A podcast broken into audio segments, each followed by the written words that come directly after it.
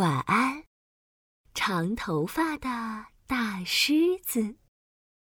亲爱的宝贝，奇妙睡前故事时间到啦，我们一起来听故事吧。刷刷刷！当你来到森林里，听到这样的声音，别惊讶，这是大狮子在甩着它那又长又浓密的金色头发。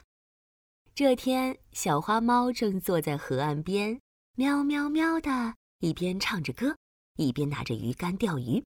突然，嘎吱一声，鱼竿断成了两截了。哎呀，这鱼竿怎么轻轻一拉就断了？这下我可怎么钓鱼嘛？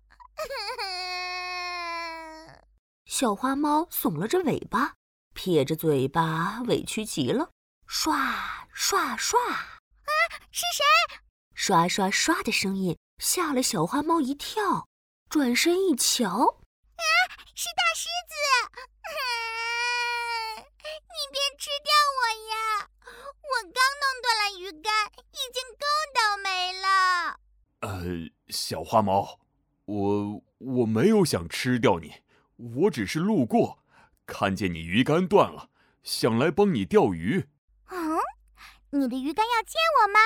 嗯，我没有鱼竿，但是我有长长的头发呀。说完，大狮子拧了一撮头发，从头顶编呀编，编到了像大风筒一样的耳朵旁，又继续编呀编，编到了大的像气球的肚子旁，又继续编呀编，编呀编。编到了大爪子旁，编到了河岸边，哈哈哈哈！终于完成了。大狮子把头发编成了一条超级长、超级长、比藤条还长的麻花，又在发尾捆上了鱼饵。太棒了！一个头发鱼竿出现了。大狮子揪着自己的发根，哗！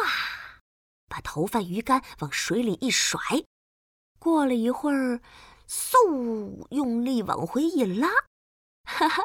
快看，大狮子用头发鱼竿一下子抓到了好多好多鱼呀！小花猫尾巴翘得好高好高，笑得开心极了。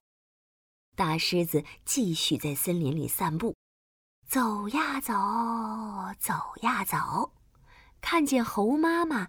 正在树下哄怀里的小猴子睡觉呢，睡吧睡吧，午觉时间到了，我亲爱的宝贝。可是妈妈，我睡不着。大狮子望了望大树，大眼睛滴溜溜的转了转，突然想到一个好主意。哎，有了！刷刷刷。大狮子甩了甩金灿灿的头发，迈着咚咚的步伐走向了猴妈妈。你好呀，猴妈妈，需要我帮忙哄小猴子睡觉吗？你有什么好主意吗？大狮子捋了捋头发，把头发分成了好多份，然后编过来编过去，绕过来绕过去，编出了一个弯弯的。吊床，大狮子把头发吊床另一头挂在了树上，猴妈妈把小猴子放进吊床里，大狮子摇晃着脑袋，摇呀摇，晃呀晃，猴妈妈轻轻哼着歌，小猴子躺在和织布一样柔软的头发吊床里睡着了。大狮子这才心满意足的继续在森林里散步。啦啦啦啦啦啦！多美妙的声音呀！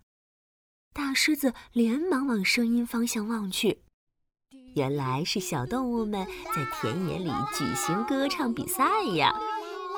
大狮子期待的蹦蹦跳跳走到田野里，可这时他发现。